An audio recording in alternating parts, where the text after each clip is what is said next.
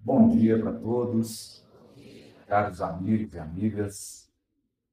Nesses dias tumultuosos de sombra e dor, em que os encarnados mais se assemelham a peregrinos famintos e sedentos, chegar ao perseverança é como encontrar um oásis. É o oásis do Dr. Bezerra de Menezes. Venho aqui com reverência, com respeito, pedindo à espiritualidade superior que não permita que as minhas palavras se desviem daquilo que o plano espiritual propõe para a nossa reflexão nesta manhã. Estamos aqui para falar de fé. Fé. Então, que o Dr. Bezerra e a sua equipe possam nos utilizar como instrumento para a reflexão da manhã. Obrigado perseverança, obrigado pelo carinho de todos. E agora nos conectamos com a lição que precisamos meditar sobre ela. A humanidade terrena elegeu um projeto de felicidade. Nesse projeto de felicidade, o elemento prioritário é o conforto material. Numerosas famílias educam seus filhos para que eles possam ter acesso a profissões, a empregos, a salários que lhes garantam conforto material. Nossas cidades são estruturadas para a prosperidade material. No entanto, o ser humano espiritual, a nossa essência espiritual foi esquecida e menosprezada. E por essa razão, nunca antes as taxas de suicídio foram tão gigantes. Nunca antes se consumiu tanto antidepressivo. Nunca antes o sofrimento interior foi tão gigantesco. O que nos recorda aqueles dias longínquos em que o senador Publio Lentulus caminhou pela Galileia à procura do profeta de Nazaré cuja multidão não cessava de comentar dos seus feitos milagrosos e extraordinários. Uma turba de sofredores ia até ele, na esperança de receber do seu magnetismo divino as bênçãos espirituais de cura, de calma, de refazimento, de orientação. E o senador não era diferente embora detentor de um gigantesco patrimônio material, embora coroado do poder humano, e embora naquela região da Judéia ele representasse o poderoso Império Romano, lá estava ele, às voltas, com os dois tipos de males que o encarnado pode experimentar: os males decorrentes do passado e os males decorrentes do presente. Homem poderoso e orgulhoso, ele conduzia a sua vida, sentindo-se melhor do que todos que o cercavam. Arrogante, enérgico, mais feria do que acalmava. A sua voz era antes um comando que um pedido. E as pessoas autoritárias sofrem de solidão. No presente, ele complicava todas as situações a que era conduzido. Porque tudo resolvia a ferro e fogo. E isso lhe custaria a própria visão. Um excesso de zelo, uma arrogância, o levaria a escravizar um jovem e a provocar a revolta em uma família. E num projeto sinistro de vingança, ele perderia a visão. Um mal causado no presente. Um mal que foi decorrente da má condução da sua vida presente. Mas naquele dia, quando o crepúsculo invadia o lago do Tiberíades, ele procurava o profeta Nazareno, que mal compreendia, por um mal que vinha do pretérito. A sua filha querida estava doente em casa. Nem a fortuna material, nem todo o poder do Império Romano, nem a sua arrogância fora capaz de afastar o sofrimento da filhinha. E aquele homem era obrigado a curvar-se ao poder das circunstâncias. Naquele momento, o senador romano era obrigado a reconhecer que na vida de cada um de nós há fatores que fogem do nosso controle. Por mais inteligente que você seja, por mais afortunado que você seja, por mais poderoso seja você, há circunstâncias que você não pode controlar. E essas circunstâncias, muitas vezes, nos faz derramar lágrimas quentes e dolorosas. Quando ele procura o mestre Galileu, escuta dele as seguintes palavras: Senador, por que me procuras? Por quê? Por que você veio aqui hoje ao Perseverança? O que você veio procurar aqui hoje? Você está buscando o quê? Espraiando o olhar profundo na paisagem, como se desejasse que a sua voz fosse ouvida por todos os homens do planeta, rematou com serena nobreza: Fora melhor que me procurasses publicamente e na hora mais clara do dia. Para que pudesses adquirir de uma vez só e para toda a vida. De uma vez só e para toda a vida. Porque de uma vez só é agora. É aproveitar o agora. E para toda a vida é guardar a dádiva recebida. Nós viemos aqui hoje para adquirir de uma vez só e para toda a vida a lição da fé. Que Deus nos proteja. Adquirir de uma vez só e para toda a vida a lição sublime da fé e da humildade. Lição sublime da fé e da humildade. Mas eu não vim ao mundo para derrogar as leis supremas da natureza. E venho ao encontro do teu coração desfalecido.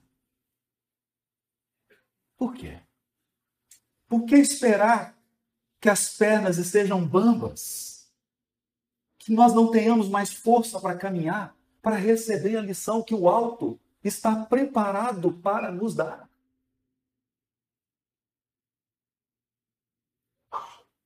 Públio Lentulus nada pôde exprimir além de suas lágrimas copiosas, pensando amargamente na filhinha. Mas o profeta, como se prescindisse das suas palavras articuladas, continuou. Porque o Mestre Jesus sonda o coração de cada um de nós. E disse a ele: Sim, não venho buscar o homem de estado superficial e orgulhoso. O homem de estado superficial e orgulhoso. Não é essa criatura que Jesus espera que sejamos. E a maior tragédia do Brasil não é corrupção, economia e política. É o povo brasileiro ter se tornado superficial e orgulhoso. Entregado-se à ostentação, ao culto a Mamon, o Deus da riqueza. E perdido a bússola do sentimento e do coração. Quando desviamos o roteiro da nossa vida com tal intensidade, só há dor para nos conduzir novamente ao caminho. Bendita a dor que assola o Brasil, porque ela vai nos devolver a nossa dignidade, a nossa profundidade de sentimento, o nosso caráter. Porque enquanto uma luz espiritual se derrama, se derrama sobre essa pátria, nós adoramos o bezerro de ouro. E era essa a advertência de Jesus a Públio Lentulus. Não venho buscar o homem de estado superficial e orgulhoso, que só os séculos de sofrimento podem encaminhar ao regaço de meu Pai, ao abraço de Deus. Só os séculos de sofrimento. Venho atender às súplicas de um coração desditoso e oprimido. Jesus se referia à esposa de Públio Lentulus, Lívia. Venho atender a um coração desditoso e oprimido. E ainda assim, meu amigo, não é o teu sentimento que salva a filhinha leprosa e desvalida pela ciência do mundo, porque tens ainda a razão egoísta e humana. É sim a fé. A fé. O amor de tua mulher. Porque a fé, a fé é divina. A fé é divina. Basta um raio só de suas energias poderosas para que se pulverizem todos os monumentos das vaidades da terra.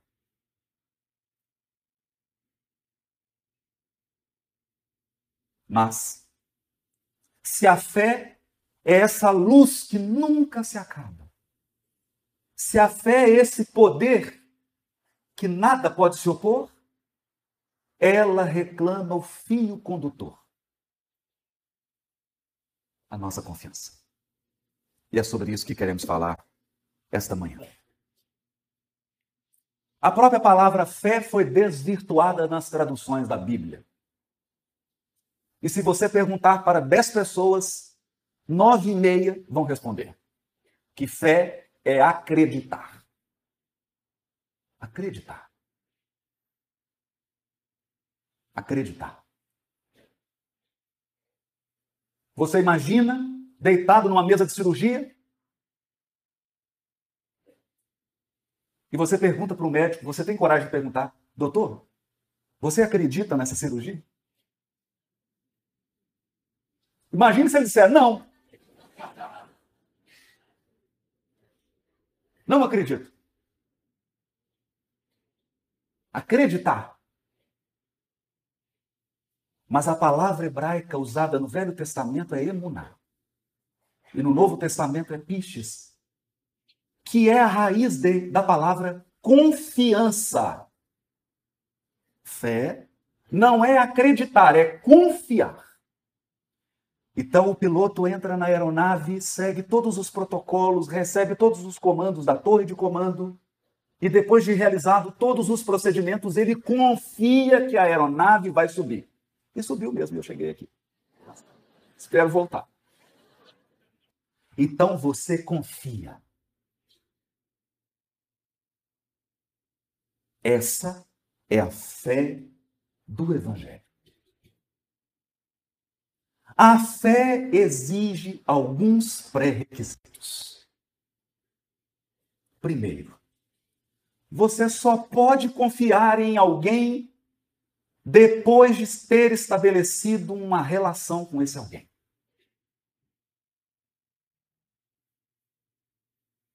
Como que você confia num estranho? Alguém que você não tem referência, que você nunca ouviu falar, alguém com quem você nunca conversou, alguém com quem você nunca se relacionou. A fé exige uma relação anterior. Portanto, para desenvolver fé em Deus, é preciso criar um relacionamento com Deus. Uma relação íntima com Deus.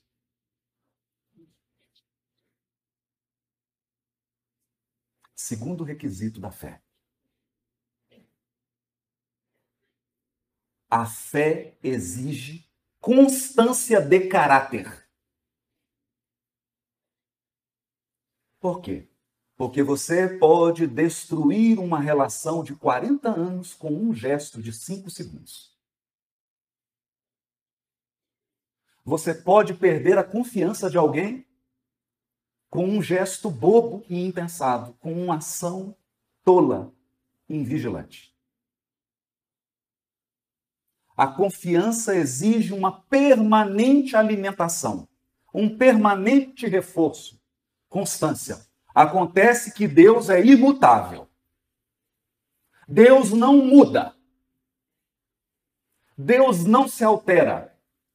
E nas sublimes palavras de Emmanuel, a providência divina não pode descer para errar conosco. Por isso ela nos supervisiona do alto, sem abrir mão dos seus valores morais e éticos. Deus tem caráter.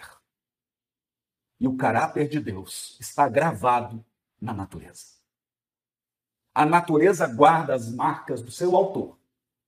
Deus se revela nas suas leis. Não há negociação moral com Deus. Ele é imutável. E exige de quem pretende se relacionar e estabelecer comunhão com Ele essa mesma inalterabilidade do caráter essa mesma constância moral, você precisa cumprir sua palavra. E acredite, acredite, às vezes, na sua família, no seu trabalho, você é a única pessoa com a qual Deus pode contar. Talvez você seja a única com a qual ele possa contar. Você conta com ele, mas ele também espera de nós. Nessa relação de confiança e comunhão, nós somos espíritos imortais em evolução. E nenhum educador ajuizado afasta a lição do aluno. Assim, a dor, a dificuldade, é o aguilhão que conduz a alma humana ao progresso espiritual.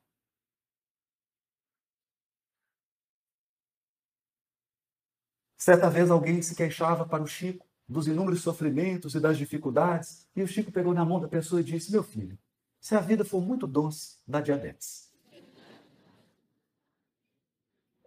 Tem que ter um pouquinho de amargo, tem que ter um pouquinho de dificuldade, precisa alguma coisa para que haja crescimento. As dificuldades e os problemas aprimoram a nossa fortaleza interior. Por isso que Paulo vai dizer, em Coríntios e em Gálatas, a tribulação produz fortaleza. Produz fortaleza. A fortaleza produz paciência. Paciência, porque a vida tem seus processos. Ninguém planta agora o milho e colhe amanhã. E há plantações, como o café. Você planta hoje, só colhe daqui cinco anos. Há plantações no reino do Espírito que você planta hoje para colher daqui duas vidas. E acredite, há problemas que nós enfrentamos hoje que vão demorar 200, 300 anos para serem solucionados. Por isso, o Espírito Meimei ditou a Chico Xavier o seguinte poema. Repara no título. Confia sempre. O verbo usado é fé. Confia. Confia sempre. E ela diz assim: Não percas a tua fé entre as sombras do mundo. Porque nós vivemos num mundo em que a maioria das pessoas não tem relação com Deus. Não estabelecem nenhum tipo de relacionamento com Deus, por mais que elas sejam religiosas. Por mais que elas frequentem instituições religiosas, elas não possuem comunhão com Deus porque comunhão com Deus se adquire assim, diz Jesus: entra no teu aposento íntimo e ora em segredo. Hoje aqui, nós estamos para recolher a lição, não para estabelecer a comunhão. A comunhão você vai estabelecer no silêncio do teu aposento, você e Deus.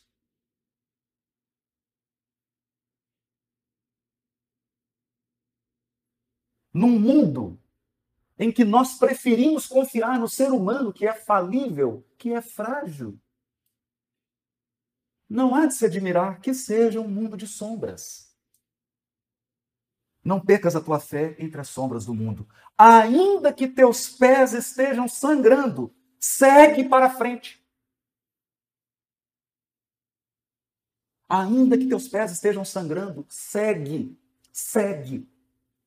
Erguendo-a, erguendo a fé por luz celeste acima de ti mesmo. Porque a fé é um sol, você não vai poder tocá-la. A fé não é palpável. Não é palpável. A fé paira acima de nós. Ela é um sol que guia e ilumina e aquece. Mas é sol. Crê e trabalha. Crê e trabalha. Esforça-te no bem e espera com paciência. Espera com paciência. Por quê? Porque Deus se manifesta através das circunstâncias e das pessoas que cruzam o nosso destino. Emmanuel. Deus responde através das circunstâncias. E acreditem, elas são inusitadas. Essa é a primeira lição que precisamos aprender. Deus é imaterial. Deus não tem boca. Deus não fala. Deus se revela. E mais, ele se manifesta baixinho. Onde tem muita gritaria, ninguém ouve Deus. Ele é silencioso ele age de maneira tão silenciosa e tão delicada que às vezes você chega a acreditar que não foi ele. Então vou dizer uma coisa: quando tudo está se encaixando, desconfia. É Deus que está juntando as peças. Outra coisa, você não pode prever os corações que Deus colocará no seu caminho. Eu já vi criaturas com 80 anos de idade recebem um netinho, uma netinha que vão mudar a sua encarnação.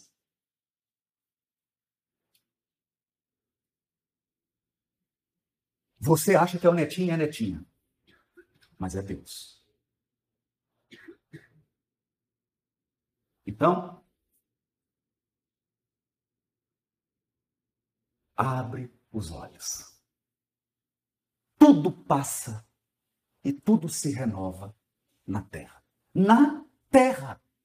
Tudo passa e tudo se renova na terra. Mas o que vem do céu permanecerá. Não espere estabilidade na terra. Não espere segurança no mundo material. Nem seu corpo físico é seguro. Vai ter uma hora que ele vai te decepcionar. Tanto que você vai ter que sair dele.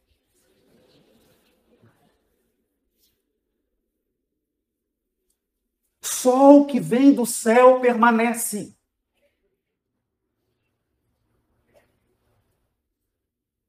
Só. Nós vivemos um mundo em que as pessoas estão aflitas, acreditando que o que é material vai trazer segurança. Que segurança? Que segurança você tem? Que segurança? Você está acreditando que está seguro porque tem X reais na sua conta corrente? Você pode morrer hoje, 4 horas da tarde. E aí? Sua economia vai ser para pagar o velório. E você achou que tinha segurança? O que vem do céu permanece. Por quê? Porque Deus não muda. De todos os infelizes, os mais desditosos são os que perderam a confiança em Deus. e em si mesmos. Confiança em Deus e em si mesmo. Porque lembrem, é um relacionamento. Não há relacionamento saudável entre pessoas que não confiam no outro e em si mesmas. Se você quer ter um relacionamento saudável, você precisa confiar em você. Dê um voto de confiança a você mesmo. E confie no outro. Com Deus também.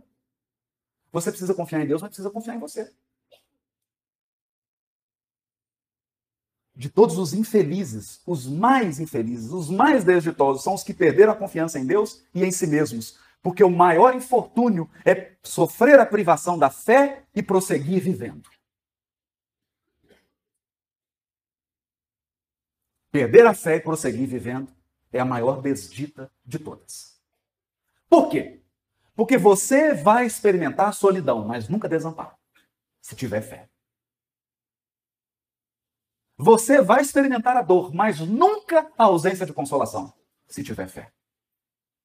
Você vai experimentar o espinho, mas nunca será privado do aroma da rosa. Mas se você perder a confiança, você será tomado pelo desespero. Desespero. Desespero, desamparo é a pior coisa que um ser humano pode sentir. O desespero e o desamparo fazem com que você perca a vontade de viver.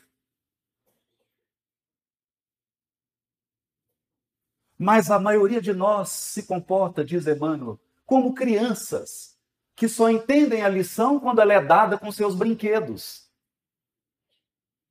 Nós acreditamos que ter fé é receber um salvo-conduto da dor. Um alvará para que nada lhe aconteça, nenhum aborrecimento. Então eu presenciei uma vez uma cena curiosa. De um lado, um grupo de jovens religiosos, na beira de um lago, orando a Deus para que o céu deixasse de ficar nublado e saísse o sol para eles nadarem no lago. Do outro lado, um agricultor orando para chover por causa da plantação. Você acha que Deus vai atender quem? O agricultor. O agricultor. Confiança em Deus não é imunidade. Confiança em Deus é consolação, é esperança. Você sofre calado porque sabe que a dor tem data de validade.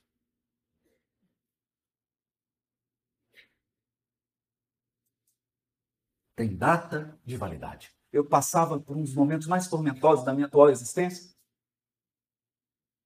e uma médium que eu nunca tinha visto na minha vida começou. Foi o primeiro dia que ela chegou no grupo que eu frequento. Primeiro dia. Eu não a conhecia. Ela não sabia nada da minha intimidade. Acabou a reunião, ela procurou e disse assim: eu, Os espíritos pediram para te dar um recado, mas eu estou constrangida.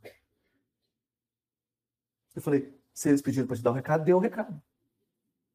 Que o médium é um carteiro. Se ele não entrega a carta, ele não cumpriu seu dever. Entrega a carta. Eu vou ler. Ler e examinar compete a mim, a você compete entregar. Então, ela, eles pediram para te dizer que todo sofrimento tem data para acabar.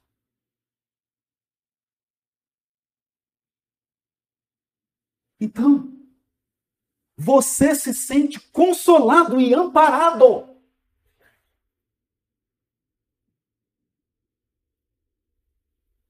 Chega um momento em que a sua fé está tão forte que você começa a fazer degustação de espinho. Deixa. Esse aqui dói, não? esse aqui dói menos. Degustação de espinho só para sentir o aroma do amparo espiritual. Porque quando você está aqui derramando uma lágrima, tem uma multidão de espíritos te abraçando, te amparando. Não para que o espinho saia, porque se tirar o espinho, você volta a cometer as barbaridades que você vem cometendo há séculos.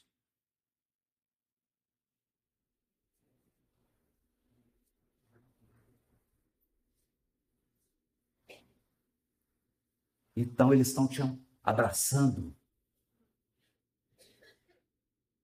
e pedindo assim: que ele, que ela tenha força para suportar. Sem desanimar. Eleva, pois, o teu olhar e caminha. Eleva. Eleva. Primeira vez que eu fui a Santos, a estrada de Santos, né, eu vi as músicas do Roberto. Né, aí vi aquele nevoeiro, não enxergava nada. Falei, tem uma coisa errada.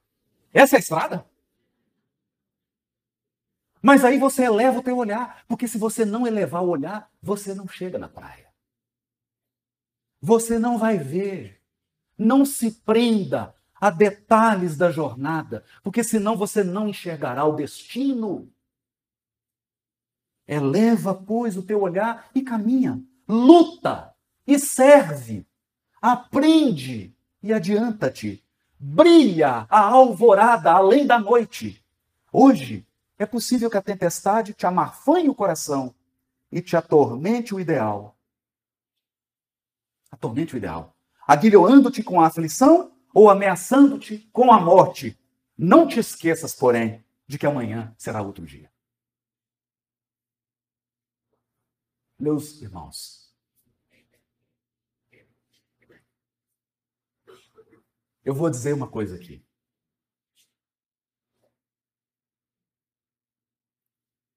Porque hoje eu posso falar. Depois de passar por todas essas dores, eu encontrei um amigo que era pastor evangélico, que acompanhou tudo. Ele pôs as mãos nos meus ombros e disse assim: Agora as tuas palavras têm peso.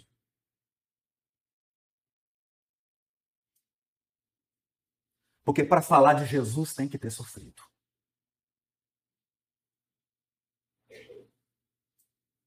E eu não sei a circunstância que você está vivendo hoje.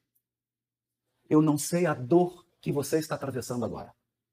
Eu não sei qual é a gravidade do problema, mas eu vou te dizer uma coisa. Você não sabe também como será amanhã.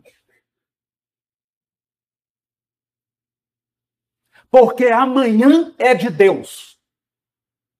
O hoje é teu. O teu hoje é teu. E eu não falo aqui para encarnados, eu falo aqui para espíritos imortais. O teu presente é fruto do teu passado. O hoje é obra tua. O amanhã será obra de Deus. Aguarda. Deus é o último a falar. Por quê? Porque ele não concorre com a nossa vaidade, com a nossa arrogância. Ele é o último a falar e ele é o que fala mais baixo. Isso me remete a uma página extraordinária do Espírito Emmanuel, que está no livro Coragem. Coragem. Porque você tem que ter coragem para guardar Deus falar.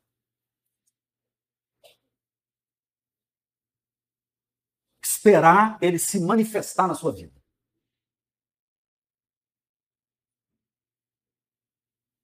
Então Emmanuel escreveu uma página chamada Oração e Atenção. Oração e atenção. Porque na oração você recebe os carinhos de Deus. Na oração, você desabafa com Deus. Houve um tempo. E eu vou dizer uma coisa aqui. A maioria dos espíritas não sabe rezar.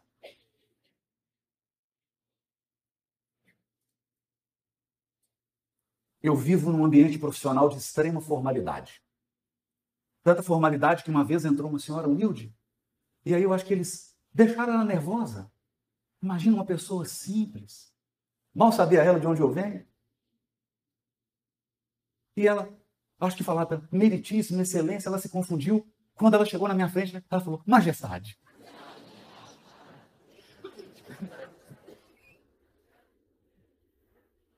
Então eu, eu, eu ri, eu ri, ela ficou, ela descontraiu. Eu falei, não precisa isso tudo, né? Aí a senhora foi demais, sabe? Né? E brinquei, e ela relaxou. E a gente ora com Deus assim.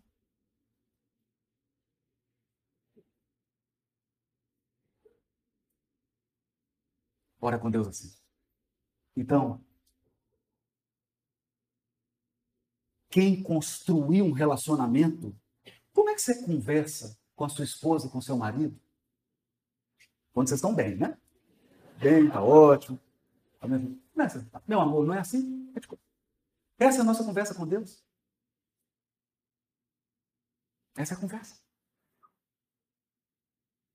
A conversa tem que ser. Outro dia eu fiquei três dias sem conversar com ele. Nós tivemos uma DR. Eu que briguei. Então eu cheguei para ele e falei, não te, eu não estou te entendendo. Eu não estou te entendendo. Só quer o quê? Eu nem senhor eu chamo ele mais. Pai, pai, você quer o quê? Pai, você quer o quê de mim? Mostra para mim de modo que eu possa perceber.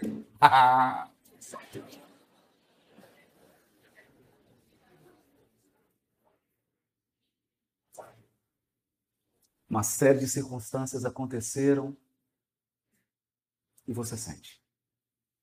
Oração e atenção. Oraste? Pediste?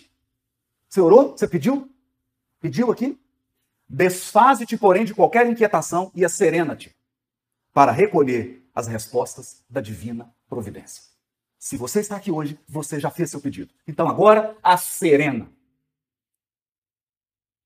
desnecessário aguardar demonstrações espetaculosas para que te certifiques quanto às indicações do alto. Então para com isso. Não vai aparecer nenhuma luz, o, o, o Tietê não vai abrir no meio. Não vai acontecer nada de espetacular. Mas qual ocorre ao sol que não precisa descer ao campo para atender ao talo de erva que lhe roga de vez que lhe basta para isso a mobilização dos próprios raios, Deus conta com milhões de mensageiros que lhe executam os excelsos desígnios.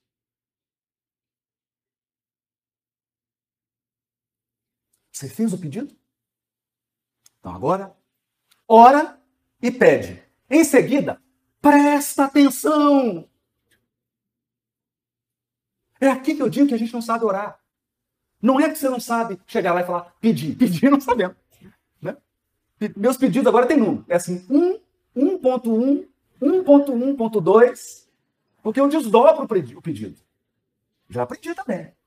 Não faça pedido genérico. Por quê? Certa vez perguntaram a um grande sábio: Ora, se Deus conhece todos os nossos pensamentos, se Deus conhece todos os nossos sentimentos, se Deus conhece tudo da nossa vida, para que pedir? Ele já sabe.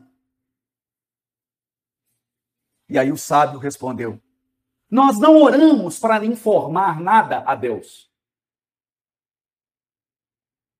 Nós oramos para educar o desejo.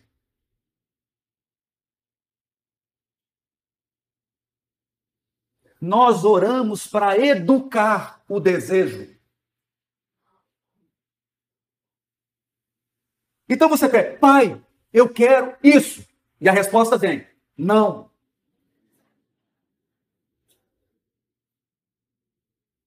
Foi por isso que eu fiquei três dias sem conversar com ele. E aí ele me demonstrou que seria o pior. Se ele dissesse o sim, seria o pior.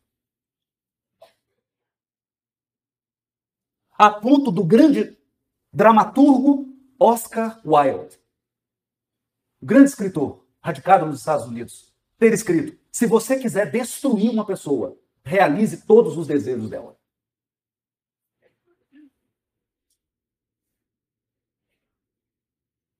Realize todos os desejos dela. É? Então, ora e pede, mas em seguida, presta atenção. Algo virá. Algo virá. Você orou hoje aqui no Perseverança? Então, presta atenção. Algo virá. É Emmanuel que está dizendo. Algo virá. Por alguém ou por intermédio de alguma coisa. Por alguém ou por intermédio de alguma coisa. Coisa significa circunstância. Algo virá. Só que você tem que estar tá prestando até a partir de agora, você tem que andar assim, ó. Presta atenção. Presta atenção. Porque às vezes você está pedindo, acreditando que vai vir uma coisa maravilhosa, todas as portas começam a se fechar, porque você está sendo salvo da maior roubada da sua vida.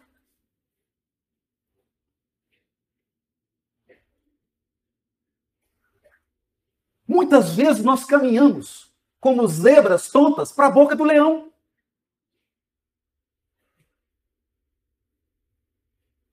Algo virá por alguém ou por alguma coisa, doando-te, na essência, as informações ou os avisos que você solicitou. Informações e avisos que você precisa. Os sinais, porque lembra? É uma relação de confiança.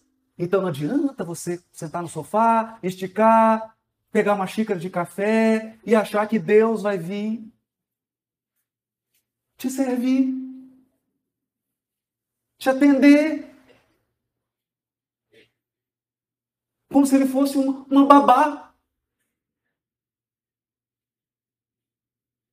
Nós não estamos falando disso.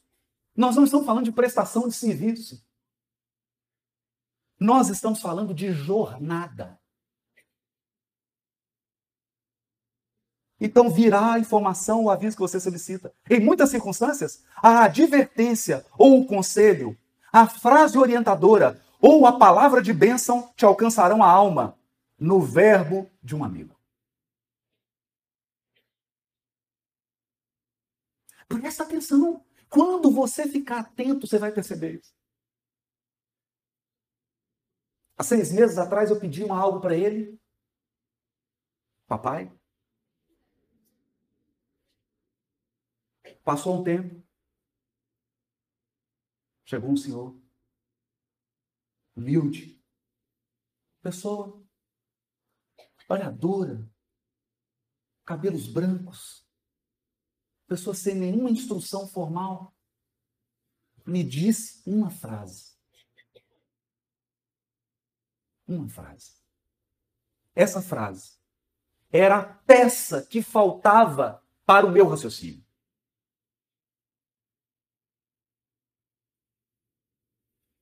Sabe por quê?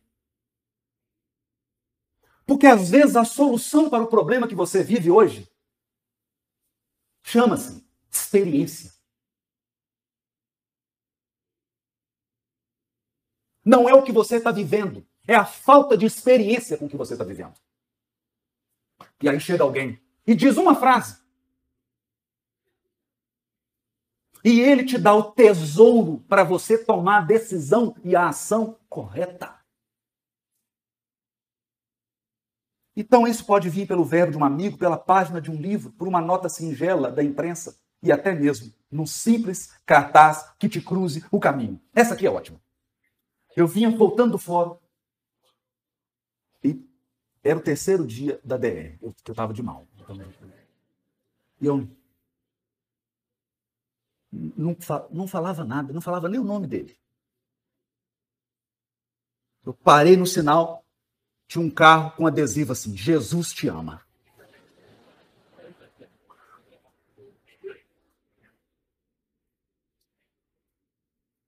Eu olhava para o lado e aquele Jesus te ama abri o sinal, era um engarrafamento.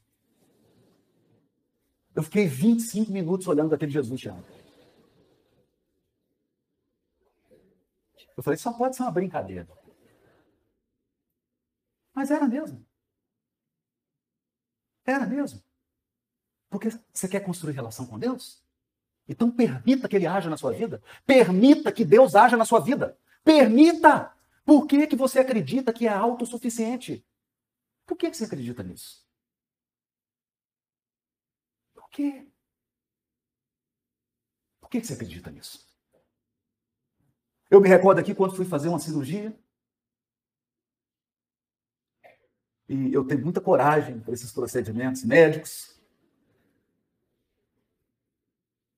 Chegou o enfermeiro, aí você fica nu, coloca uma, camis uma camisolinha aberta atrás, é muito constrangedor. Um hospital frio? Por que o hospital é frio, meu Deus? E eu entrei para aquela sala para aguardar anestesia. Sozinho lá, não podia, sozinho. E comecei a sentir frio, frio. E aí, como eu já estava tremendo de medo mesmo, aproveitei o frio, tremi de frio e de medo.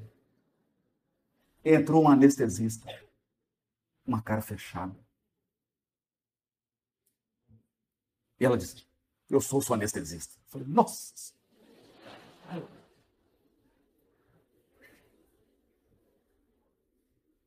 E ela olhou e falou assim: Você está com medo da anestesia? Eu falei: Não, só estou com frio.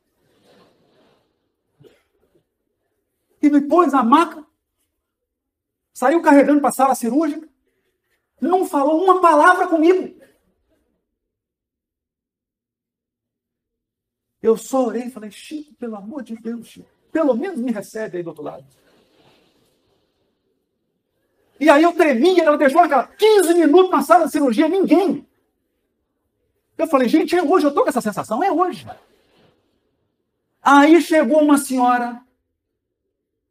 Chegou uma senhora. Ela pegou no meu pé e disse: Meu filho, você está gelado. Eu falei, e com medo.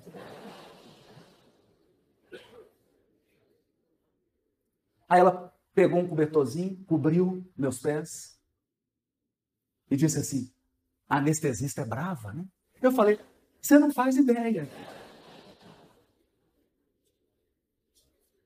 Aí ela pegou na minha mão e disse assim: Eu vou ficar o tempo todo do seu lado. Fica tranquilo. Aí eu quem paz? Quem paz? Quem paz? Aí chegou a anestesista. Ele está muito nervoso, levou um sedativo para ele. Aí eu falei, mas doutor, quando eu acordei, estava lá a enfermeira. Estava lá. Eu não falei para você que eu ia estar aqui? Deu tudo certo. Seus pés estão mexendo? Falei, Ainda não. É preocupante? Ela, não, é normal. É isso. É normal. É normal. É uma cirurgia, uma cirurgia de menisco. Normal. Normal. Então, vem. Vem. Porque a vida é feita dessas sutilezas.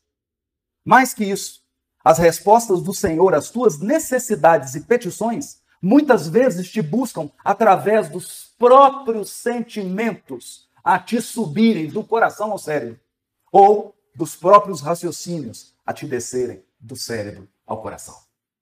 Deixa eu te dizer por quê. Capítulo 30 do livro Fonte Viva. Porque também o espírito imortal tem o gene da divindade. Nós estamos em Deus, tanto quanto Deus está em nós.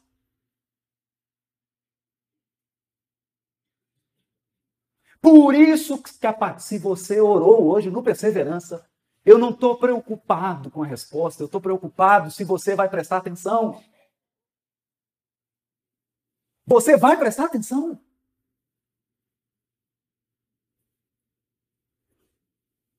Vai. Porque pode ser que amanhã você seja tomado de um sentimento e essa é a resposta, é Deus falando com você. Não tem nada de mágico e místico nisso. A linguagem de Deus é dos sentimentos e das ideias.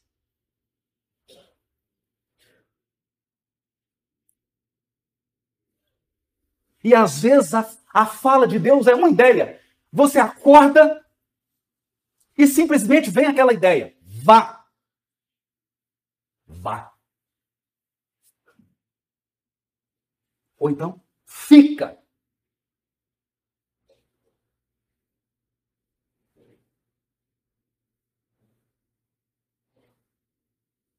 Ou de um sentimento de plenitude, e compreensão.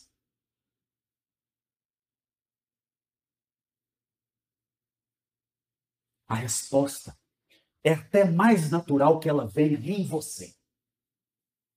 Se você começar. Agora, nós vivemos numa sociedade, num mundo em que ninguém presta atenção em sentimento, porque nós menosprezamos os sentimentos.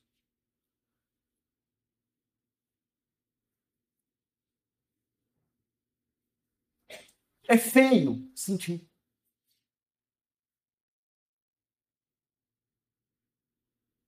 Aí fica difícil.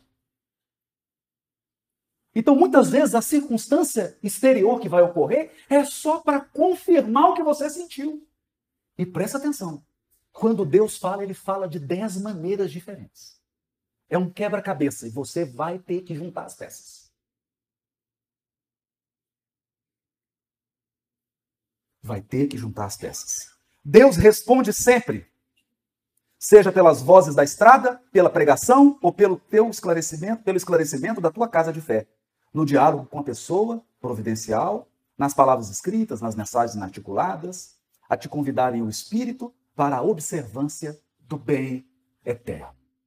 Observância do bem eterno. Nunca abra mão do bem, ainda que vá te beneficiar.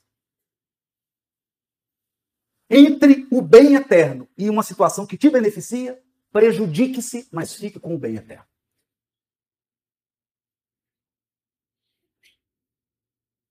Porque aqui hoje há milhares de seres vitoriosos que já venceram muitas vezes na terra e por isso fracassaram no espírito.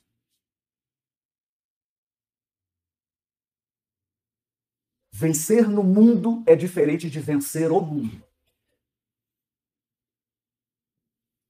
O próprio Jesus, o mensageiro divino por excelência, guiou-nos à procura do amor supremo quando nos ensinou a suplicar: Pai nosso que estás nos céus. Pai, porque você não está falando com uma majestade, nem com uma excelência, nem com o Senhor. Você está falando com seu Pai. Agora lembra, ele não é só pai seu, é nosso. Então não adianta pedir para ele para me ferir, porque eu também sou filho.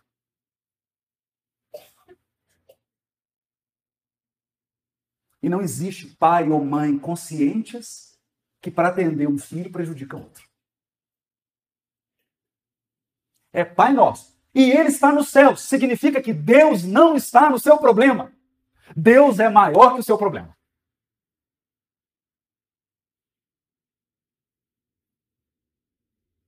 Deus é maior que o seu problema.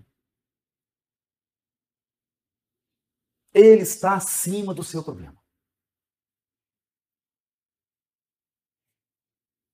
Santificado seja teu nome, venha a nós o teu reino, seja feita a tua vontade, assim na terra como nos céus. E dando ênfase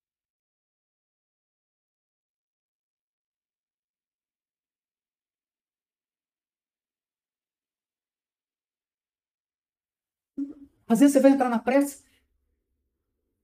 Eu vou dizer uma coisa. Hoje, eu troco um sentimento por um milhão de dólares. Hein? Se você me der um milhão de dólares, eu troco por um sentimento. Sabe por quê? Porque eu já vi muita gente suicidando com um milhão de dólares. Né?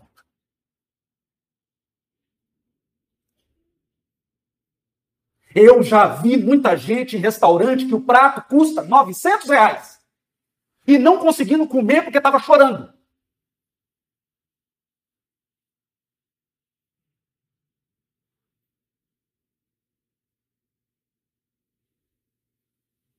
Então eu peço a Deus sentimento.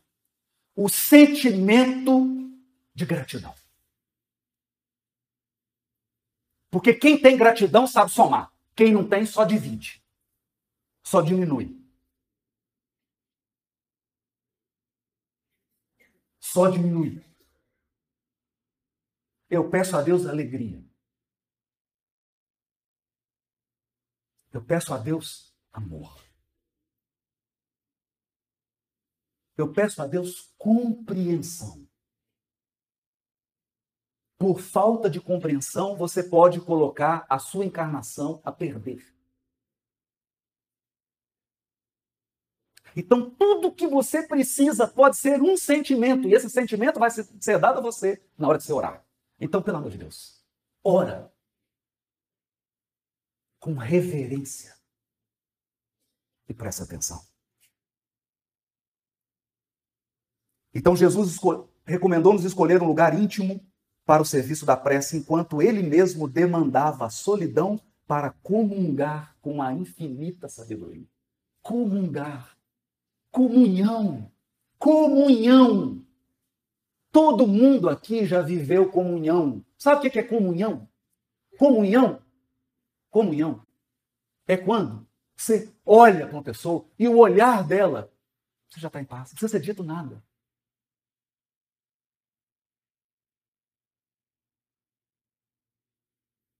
Comunhão é assim. Você pega seu filho, sua filha, dá um abraço. Você dá só um abraço assim. Você não fala nada, a criança não fala nada, mas ela e você sabem que existe comunhão. Comunhão. Mas o mundo de transição é um mundo de desatentos. Só existe transição planetária porque um plano foi orquestrado para que ninguém tenha atenção. Tudo é feito para nos distrair a cada cinco segundos. Por quê? Porque uma pessoa desatenta é a causa da própria ruína. E desatenção impede a comunhão. Porque comunhão é estar atento. Comunhão é olhar. Comunhão é cuidar. Comunhão é estar disponível.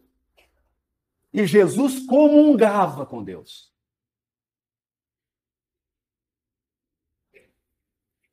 Recordemos o Divino Mestre e estejamos convencidos de que Deus nos atende constantemente Deus nos atende constantemente. Imprescindível, entretanto, fazer silêncio no mundo de nós mesmos, esquecendo exigências e desejos.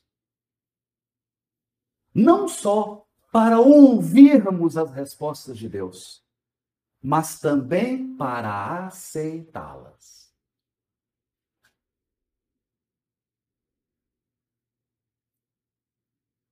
Reconhecendo que, antes de ler essa frase para encerrar, por que isso?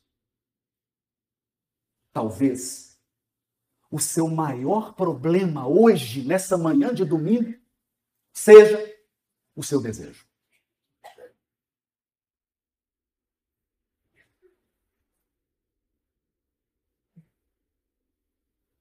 Talvez por isso que essa comunhão com Deus, orar, pedir, prestar atenção e aceitar é difícil, porque pode ser que você tenha que abrir mão do seu capricho, do seu desejo.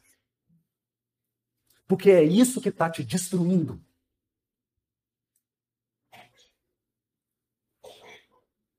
Pode ser que esse desejo tenha que ser educado.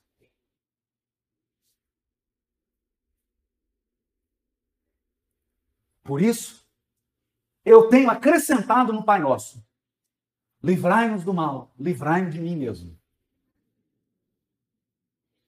Deus me livra de mim mesmo. Sabe por quê? Por que, que você acha que você adquiriu o débito espiritual que você tem hoje? Por que, que você acha que você tem o karma que você tem hoje? Sabe por quê? Porque você satisfez um desejo seu.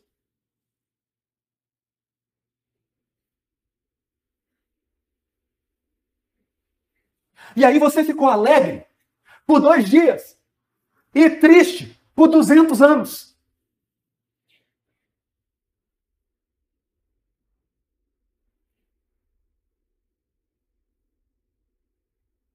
Foi o desejo. Aí agora vem você, entra no aposento íntimo, faz a prece. Aí seu benfeitor espiritual está olhando até tremendo. Será que ele vai pedir a mesma coisa?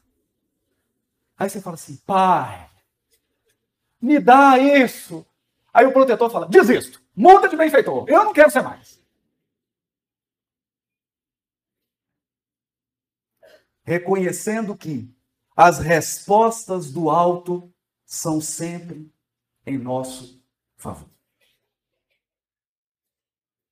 As respostas do alto são sempre em nosso favor, embora às vezes, no momento, pareçam contra nós.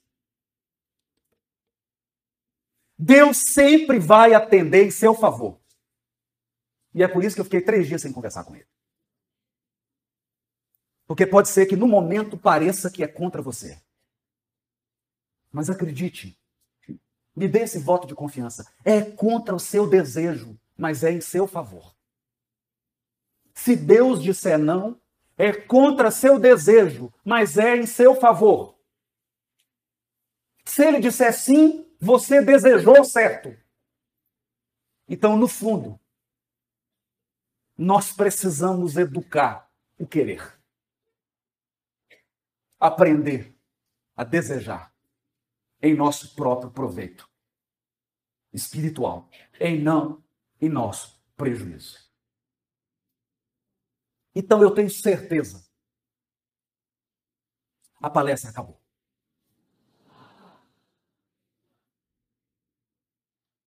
Mas a resposta de Deus começa agora. Se é que ela já não veio.